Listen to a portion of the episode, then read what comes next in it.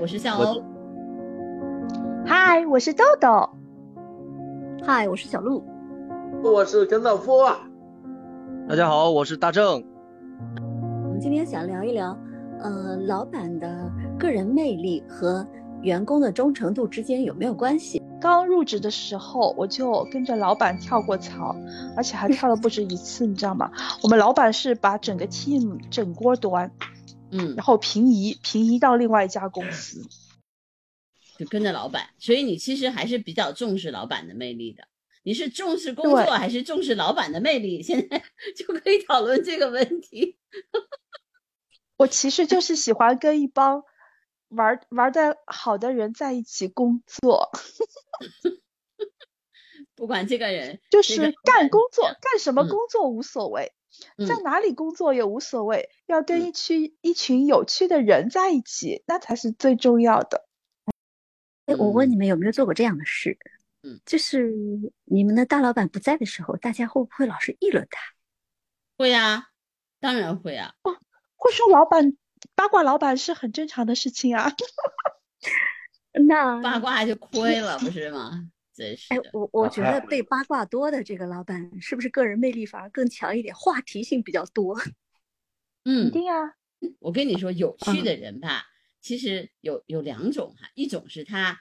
他的那个私人的领域的东西特别多啊，有的有的老板是这样的，你就可以八卦他的那些私人的东西。还有一种呢，其实就是这个人特别有趣，那你就可能就是就是会八卦他一些，比如他是在某某个场合说过的话呀，然后拿这个东西来啊，就比如说我有个我有个老板，他到现在他现在已经五十岁了吧，差不多。然后在他三十几岁的时候，呃，我们一起共事，然后那个时候他没有小孩儿。那其实他三十几岁，快四十岁了嘛，也没有小孩儿，然后大家就觉得他是丁克嘛，啊，然后他就说了一句，他说，哦，不是我老婆的问题，呃，是我的问题，我没有这个功能的，就因为他这句我没有这个功能的，然后就公司里面就狂传他这句话，你知道吧？就说，嗯，这个老板挺有趣的嘛，很帅气的，你发过照片那位吗？啊，对对对对对，就是他。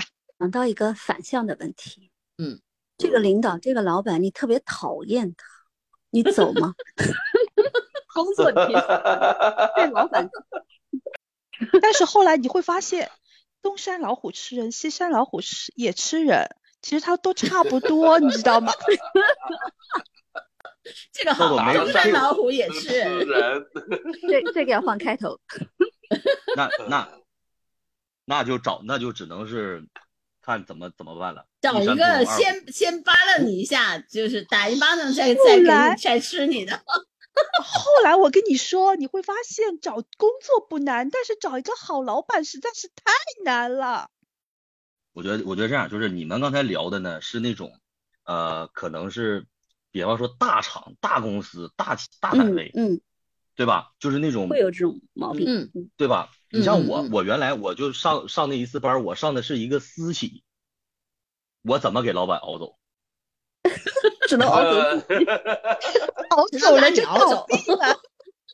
那熬走的话，那就得去随礼了，那就吃席了，对不对？熬自个儿的，对吧？所以说，就是像如果像如果像我当时那种情况的话，那这个老板我看不顺眼，那我就只能是换了。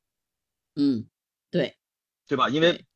老板那个公司就是人家的，什么福利呀、工资啊都是人家发，嗯，那我没办法熬走人家，你只能自己熬走，只能自己对啊，但是里边你只能自己跑啊，然后底下那个中层的一些一些领导，他们有的时候也会那个，比方说迎来送往啊，或者也换好几个，那个都都不重要，其实就是在我当时待的那个私企来讲，因为私企的话，老板就一个人说了算嘛。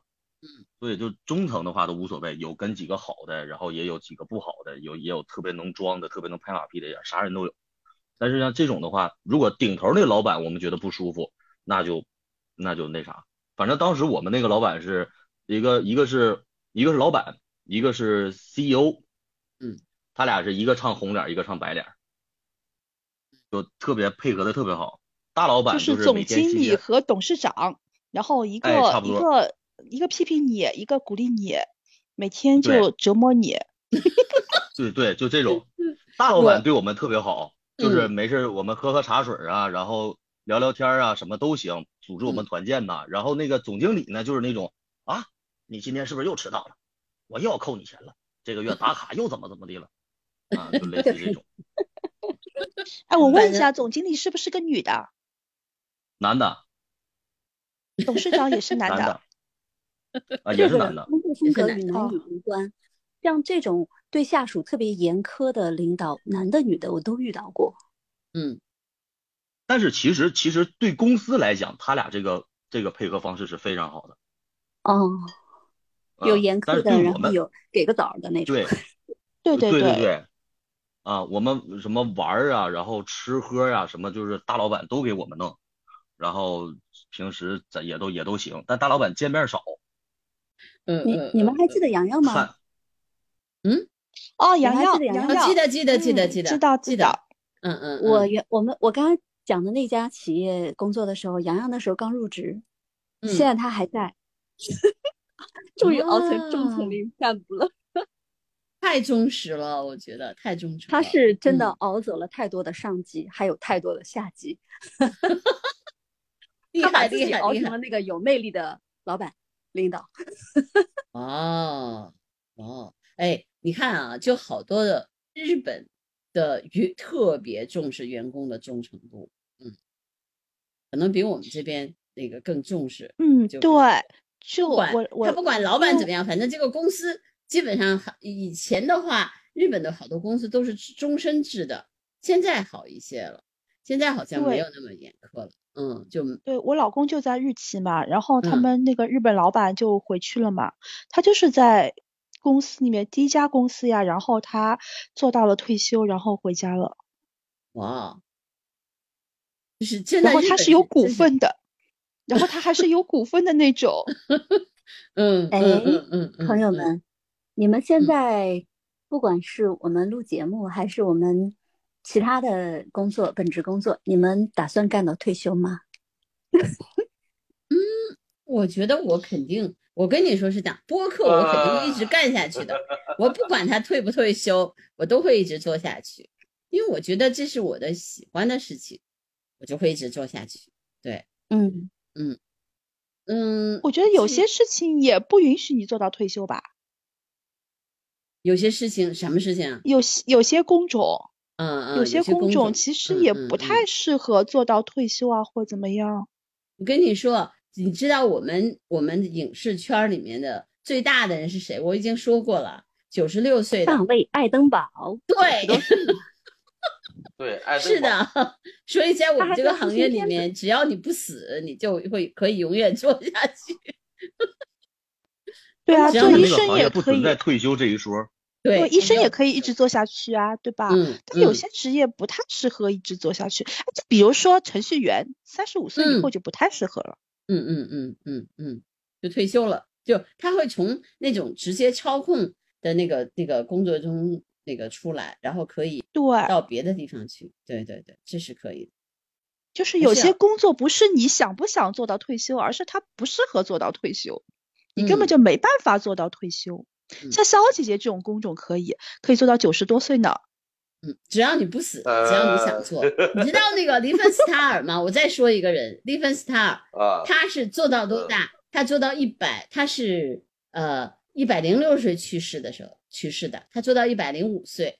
他一百岁的时候还做了一个对海洋生物的纪录片，他自己是学潜水，八十多岁的时候在水下潜水拍的这个片子，九十八岁八十多岁家伙，嗯嗯，所以你知道，就是我们这个行业里面就有很多标杆式的人物，让你不敢去想退休，不敢想退休，就这样的人物、肖姐姐其实也不想退休，他像一个她喜欢灯一样工作。对，你才工作狂呢。哎，甘道夫，你哎你是不是前一段时间说上上层顶上层领导要换的，换了吗？换了呀，他们呃主任已经换了呀。哎，豆豆，你比德甘道夫还清楚。现在为那什么苦逼？就是因为换了一个老板。对对，确实有点有点苦逼。那嗯会影响呀你吗？你你会正常干到退休吗？会影响你的心态吗？换人了之后，嗯，太影响了，我觉得太影响了。呃，但是这样，其实我跟豆豆是一样的，因为我们这个工作吧，这种领导吧，他是很长时间他也会换的，把他熬走，把他熬走。对，对，就这个意思。陪你一起我觉熬啊。我觉得就是真的是那个不同的工作岗位啊，不同的呃地方，它会有不同的那种那种那种人际关系哈、但是我们现在先回来啊，我们说的是老板，老板的魅力，这个不要忘了，就是我们今天的主题其实是老板的个人魅力和你员工的忠诚度之间的关系。对吧也没错老板魅力要是不够的话，就嗯把他熬走。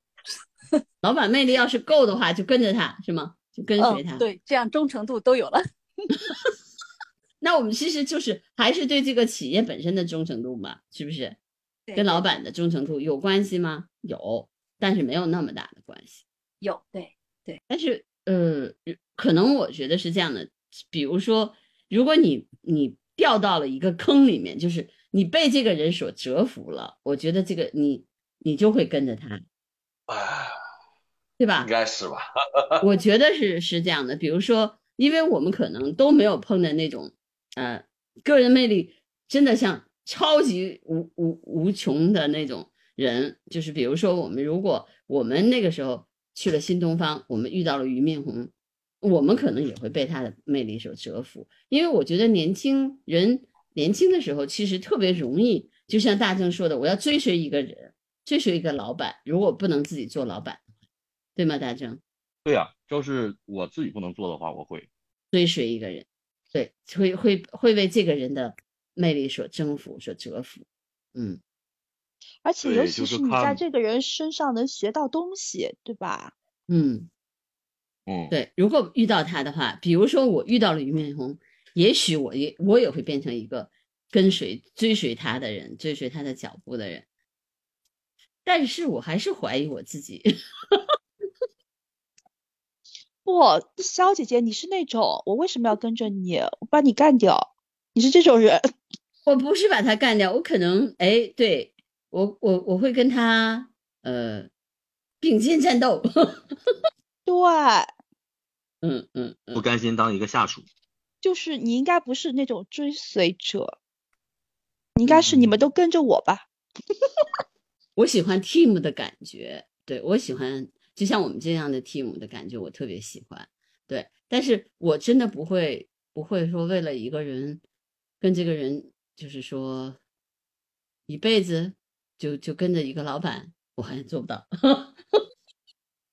我好像啊，有些人是会嗯的，我看到过的，嗯有些人是会的。嗯就我之前看到过这样子，就是我们之前有一个同事嘛，然后他呃是这种自己做老板的嘛，但是他想学习一下先进的管理啊或者怎么样，他就到大厂来工作，然后工作了没多少时间，大概两年吧，两三年的时间，然后他又自己出去做老板了，这个时候他就把 team 里面的有一些人就跟着他走了呀，嗯嗯人家就跟到现在，估计也有快呃多少年啊？快十年了。对，就这个人就一直跟着他。而且确实也也也获益嘛，对吧？如果你一直跟着这个人，这个人成功你就成功了嘛，对吧？对失败你可能也就最后最后就失败了。但是有的时候确实，嗯，对，也许吧，也许我觉得每个人可能这个时候，但是我还是觉得，呃，如果你在很年轻的时候遇到了一个很有魅力的老板，真的是很幸运的事。这点你们同意吗？对你肯定会跟着他的。对，嗯嗯嗯嗯，因为我觉得他这个工作这个事情，它是分年龄段的。你嗯的工作对你的需求和你对工作的那个一些其他的要求，它是分年龄段的。像我现在年轻的话，可能对经济上的要求并没有那么高，也也会有要求，但是并没有那么高。但如果到了我真的结结婚，呃，然后成家了，有了自己的孩子，上有老下有小去养的时候，那这个时候我更多的可能不会是因为我自己的一一一点儿的一个喜好。来去跳槽啊，或者是去那个换工作呀，然后降低自己的收入来来去做。嗯，为什么人好多都说中年中年男人会有很多的这个呃各种危机啊或干嘛的？他我觉得更多是因为肩上的压力，你你去负担的责任，迫使你不得不去承受这些东西。嗯，对，太能理解了。不光是男人，女人也是一样的。当你有更多事情要负责的时候，你就不会只考虑工作本身了，会想的会多一些。嗯，对，不同年龄段对这个看法是不一样的，容忍度也不一样，追求的东西可能也不一样。像大正刚刚说的，就是比较年轻的时候可能会追求工作的愉快啊、成就感啊，还有个人的成长性。再大一点的时候，可能就会比较看重收入了，然后对其他的估计包容性就强一点，能够容忍。不管这个老板也好，公司也好，有没有那么大的魅力，都能接受。对，可能可能到我再过个五年、十年的时候，哪怕我这个工资不高，但是如果这个工资我很稳定，能够稳稳定定的到我退休啊或干嘛，也许这也是我一个考虑的范围内。但是如果让我刚毕业的时候让我选一个，比方说坐办公室，我一眼就能看到我退休的样子，那这个我肯定不会选的。但是我我是属于那种可很稳定的工作，然后很上升的阶段离开的，嗯，所以我其实觉得我我更看重的可能是我的事业，我我对我自己的人生的一种理想的一种追求，嗯，所以这个时候呢，其实哪个哪个工作符合我这个理想，我可能就会选择那个工作。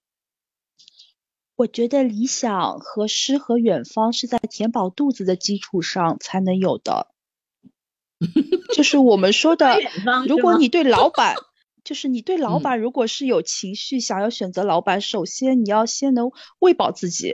如果你很差钱，然后喂不饱自己，生存都有压力，那你就没有权利挑老板了。那还是有权利挑吧。你还要说你你还要考虑到这个吃饭的问题。啊，这个前提是，就是说，人家现在的这个选择没有你说的那么极端，人家说的是，就是就是老板和忠诚和这个工作的忠诚度的关系。老板对啊，就像大正说嗯的，就像大正说了，为什么中年男人他们就是压力比较大？但如果你给中年男人压力大的原因，还不是就是因为要有一份稳定的收入，然后要养家糊口嘛？如果嗯给他足够的钱，那他也可以选择啊。他觉得老板不合适，那就换一份嗯工作好了。如果嗯他不差钱的话，嗯我觉得就是做任何选择还是要有经济基础的。嗯，如果，没有经济基础，也不能随便乱任性。你说说你，哎，说说日本的那个呃企业忠诚度呗。好，嗯呃，日本因为现在还几乎是就是他不会随便辞退你嘛，嗯、就是你如果进了这个公司，一般的人的话都会下意识的，就是年龄大一点的人都会是就是会干到很就是干到退休，但是现在年轻人的话反而会就是呃就是想跳槽就想走就走，现在跟国内的那个年轻人的状态也是一样的。还是跟时代有关系是吗？就是之前、之前的日本人更看重的是公司的忠诚度，就在一个公司待多久。对。嗯其实日本现在也有，就是你是如果是你是新卒资，就是你大学刚毕业然后入职的话，你至少要干到一年，干满一年之后，你再你才能就是你才能离职。然后因为那样的话，因为下一个公司会看你在这个公司待的时间的长度来判断要不要你。啊哦，还有这个呢。对其实国内公司也会看的，就是你，嗯、就是作为一个新人，刚刚毕业没多久，你在第一家公司，呃，就是做的时间的年限，其实对 HR 来说也是很重要的考量的标准。对对，我觉得是。对啊、问 HR HR 问你，你上一个工作为什么不干了？我跟老板打起来了，那这个公司也不能要你了。这个就是这个就是除了听求职者的回答，我们一般还会判断一下他回答的这个是不是，哎，找的一个比较完美的官方解答，还是说是真实的原因？我们会分析一下这个求职者是否稳定可靠。对，就是你是要问的如果要找理由，的啊，对你如果要找理由，要找一个真实一点，听上去似乎是那么回事儿的理由。因为我曾经就被人家问过，我不是四年换了五家公司嘛，嗯一嗯，开始工作的时候，哎最讨厌的问题就是你为什么换工作啊？你为什么要换工作？问的，你再讨厌也得问，因为你这个因为因为这个简历太吓人了，因为这个简历太吓人了，四年换了五份工作嘛。然后他们第一个问题就是，就是 HR 必问必问的问题就是，你为什么要换工作呢？你为什么？哎，这些公司都是五百强的公司，他们都非常好，你为什么要离开呢？他们都会问你，会问你同样的问题。你知道我怎么回答吗？嗯嗯，因为我还很年轻，我想看一看不同的公司他们有什么区别。后来我发现其实都差不多。你已经对他们失望了是吧？其实都差不多，不管是五百对强啊还是怎么样的，都差不多。就是五百强里面的欧洲企业和呃日企还是有很大的文化差异的，但是欧美企业其实他们的企业文化都是差不多的，都挺 open 的。嗯但是日企的话可能会更严谨，就是规章制度会更多一点，就是嗯会随着老板的就是变化而变化的这些制度啊，呃条条框框啊会比较多一点，嗯但其实都差不多。嗯。哎，那个翔宇好像有一个经历是关于他自己，呃，去那些那个应聘的时候，有一个有一个西方的公司吧，啊觉得我他跟日企不一样，对，嗯啊，西方啊，那个国企，对，它是一个中国的企，在在在日本开的中国公司。就是我在日企待的时间比较久嘛，所以就是我感觉在去面试的时候，他们就在那儿吃零食、喝茶，然后我觉得嗯，这个好好奇怪，就是因为而 且他们那个是有说有有有说有笑的，然后我就嗯，这这这是在上班吗 的那种那种感觉，就会有点有一点不适应。然后我说，如果上进到这个公司之后，肯定会要适应一段时间，因为在日企就是还是比较紧，就是上班是上班，然后休息是休息。你你会不适应吗？你去了吗？我还没有，我没有去，我还没在最终没有还没有去，但是我不知道，因为我在日企待的时间比较久嘛，所以我估计我可能要适应一一个月左右。所以你是接到了他们的 offer，准备去了是吗？我接了 offer，但是他现在还没有给我回应，因为他希望我去东京，但是我现在住在京都嘛，所以有点远，如果要搬家呀什么的，对，所以现在我我他没有给我回复，我也没有给他回复。所以所以你现在是在日本，然后面试了一家外企，然后这家外企是中国企业，对吧？啊，对对对对对对，特别 好玩儿，我觉得反而要适应一下，是吧？反而要适应一下，对，没没没错。啊，对他们下班之后就一定要有一个企业文化，就是一定要去集喝一杯集团去喝酒，啊对，而且还喝一杯，不仅不只是一杯，他们会喝就是一次会、二次会、三次会，他们会就会转场三家是吧？对，会喝至少三两家。对，难怪他们上班时不吃不喝呢，懂了。下班 上都把那个劲儿留到下班去了。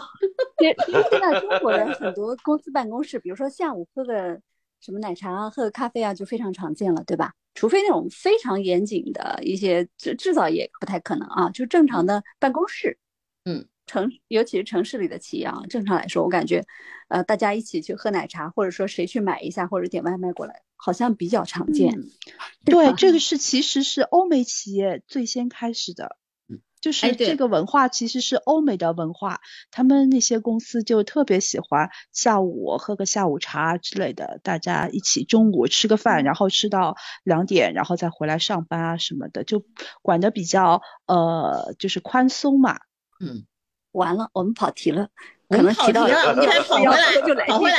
然后我我们先问一下翔宇同学，你如果你呃就是遇到了一个有魅力的老板，就是就像我们刚才那个嗯选择题灵魂拷问嗯，你是留下来的还是嗯走的？嗯留下来的，啊，哦，留下来的。果然跟大正一留样，下来的为啥？年轻人，年轻人，啊，留下来吧，因为如果他真的是符合我的观点的，就是说他很符合我，就是很好的一个领导的话，如果是俞敏洪的话，我应该会留下来，我应该会追随他。嗯嗯，嗯，你看看，就如果年轻人都差不多吧 你俩可以握个手了。我呃对，就如果他是我认认可的领导的话，对我会一直追随他。嗯，如果他换了地方，你也会会跟着他走是吗？啊，会，好吧，我们灵魂拷问结束。我们现在说的时候，我们是觉得很轻松，但是真的那个时候，我们要在现场，我们那个时候绝对不轻松，我们绝对是灵魂拷问，问自己，有啊外面有更好的工作，然后这个人是我是我喜欢的人，我去哪儿？我觉得那时候就是灵魂拷问了。嗯，现在我 No no no，小姐姐，我跟你说，我用我自己的亲身经历告诉你，年轻人不会想那么多。那个时候我老板走的时候说走吗？我说好，走，一起走。然后我就走了。嗯年轻人嘛，年轻人，年轻人不就是因为他没有顾忌，然后身上的责任不用承担的那么多，所以更多的时候会以自己的喜好来去行事，对吧？这就是年轻人的，他为什么年轻，为什么有活力，不就是这样吗？但如果更多的去考虑责任，考虑这些东西的话，他就不是一个标准的年轻人。嗯，也也有很多会选择说，为了一个长期稳定的工作，我身边也有同学就是毕了业了就，比方说进团呐、然后进那种事业单位啊，然后干嘛干嘛的，他们也会有他们的选择。但是可能你说这个东西，他想他想有什么其他的想法吗？他也会，他可能也会这边坐着办公室，然后去搞一点自己喜欢的东西。但是这种长久稳定的工作是他定下来的，他就要这个东西，然后再去考虑其他的。所以这个这个年年年轻人这个事儿，决定的？嗯我那时候是怎么决定的？对我，我是我首先有一点就是这个老板有没有魅力，我觉得我我可能不会看重，但是如果他我讨厌他，我一定会离开。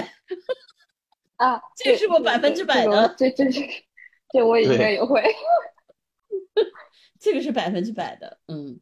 但是又这个人有魅力，我是不是会拍脑袋就跟他走？我觉得我还是不会，嗯。我即使是就就是比如说，呃，像像翔宇这么大，那我依然还是会先考虑我的工作，嗯，先考虑我的嗯事业，再考虑这个。所以，所以就刚才在刚才在说嘛，肖嗯姐刚才在说嘛，就是嗯你在年轻的时候选择这个东西是不存在其他因素的情况下，嗯就是单纯的说你工作也只是一个换一个工作单位，嗯或者说换一种换一个其他的东西，然后但是老板和这个你来去做一个选择的话，你会去怎么选吗？因为你不嗯要去掺杂其他，参加其他的话，它这个问题就就很复杂。就很复杂，不是说能、对，嗯就就就是说这个单纯就这件事情，它会不会成为决定你留下来的一个因素之一？嗯，那肯定会，嗯嗯，那对吧？对，所以我觉得老板的老板的人格魅力，嗯，其实是很重要的。就是火车跑得快不快，全凭火车头带嘛。你这真是一套一套的大声，全凭火车头带，好，对吧？嗯你，车头，你车头一个是拉煤的，一个是高铁，你说再选哪个？你这两个就不用选了。那同样都是拉煤的话，你再去选哪个车是新一点，哪个车保养的好，那对不对？不就有聊的了吗？嗯，佳怡，你坐个高铁是吧？嗯，不行啊，那如果是如果是高铁和产煤的，高铁上不能吃螺蛳粉。这这这这个观点很清奇。啥？小猪，你说啥？高铁也有高高铁铁上局限性，高铁上不好意思吃方便面，不好意思吃螺蛳粉呀。哦，螺蛳粉，对，螺蛳粉。嗯，如果你好这口的话，其实也蛮难受的。嗯，哎哎，还有一个问题，如果老板的个人魅力就是他太太散光了，会不会遮住你的光芒？就是他太孔雀了，太爱现了。会啊太肯定会啊太光芒四射，他光芒四射，会他这个不会遮住你的光芒？对吧？那那我觉得就看你愿不愿意说去跟在一个人手下去做事嘛。就是就嗯像我刚开始说的，我我觉得我可能我做不了那么大的老板，那我就可能我就会跟他去做这个做他手下，在他手底下打工，我可以打工打一辈子。那如果说就比方说我在他手里，我可能年薪能挣个一百万，那我自己出来工作的话，自己创业的话，我当老板是名儿也都老板，我们俩都一样，但是我可能自己出来创业，我一月挣十万。那还是不一样嗯的。领领导能力啊，包括人格魅力啊，这个东西是嗯气场很重要。就是这个大正提到气场这个问题了，其实啊，就是说领导的能力和气场，它也是息息相关的。呃，能力强的人气场自然就强，嗯，能力弱的人，他他上哪儿有气场去啊？说到气场这像个事情，他像王霸之躯一震，是不是？嗯那就臣服了，那那小说里面才有。哎，说到气场这个事情的话，甘道夫甘道夫有个实例，就是我们一起做，嗯，那个我做助教的时候，他跟我一起玩的时候，然后有一次我们开直播 间，你知道吗？他一开始侃侃而谈，对着那些学员就是侃侃而谈，然后小鹿姐姐飘进来以后，他整个人都不好了，你知道吗？他整个人都不好了，他连话都不会说了。别就是因为 说小欧，我没小有那鹿的气场么大的太强了。我没有那么大的气场，我是头号气气运不足的人，你们不知道吗？我这个人其实优点和缺点都很突出。我可能在一个领导手下的工作的时候，如果我碰见那个特别好的那个领导，就比如说我第一次工作的时候，我就碰见了那个领导，就是让我放手去干的时候，我就觉我就觉得很好。但是我也碰见过那种，就是我觉得我的那个能力强过他的时候，我他就会不舒服。然后真的，他他因为我的气场比较强，我自己承认，然后他就很不舒服。那个那个我的直接的，比如说他是制片人，那我是他手底下的一个一个副制片人，或者是这样的身份的时候，他就很不舒服。嗯，可能会那也没办法，那就没得玩了。不是也得玩啊，也得把这片子先做完呀，对吧？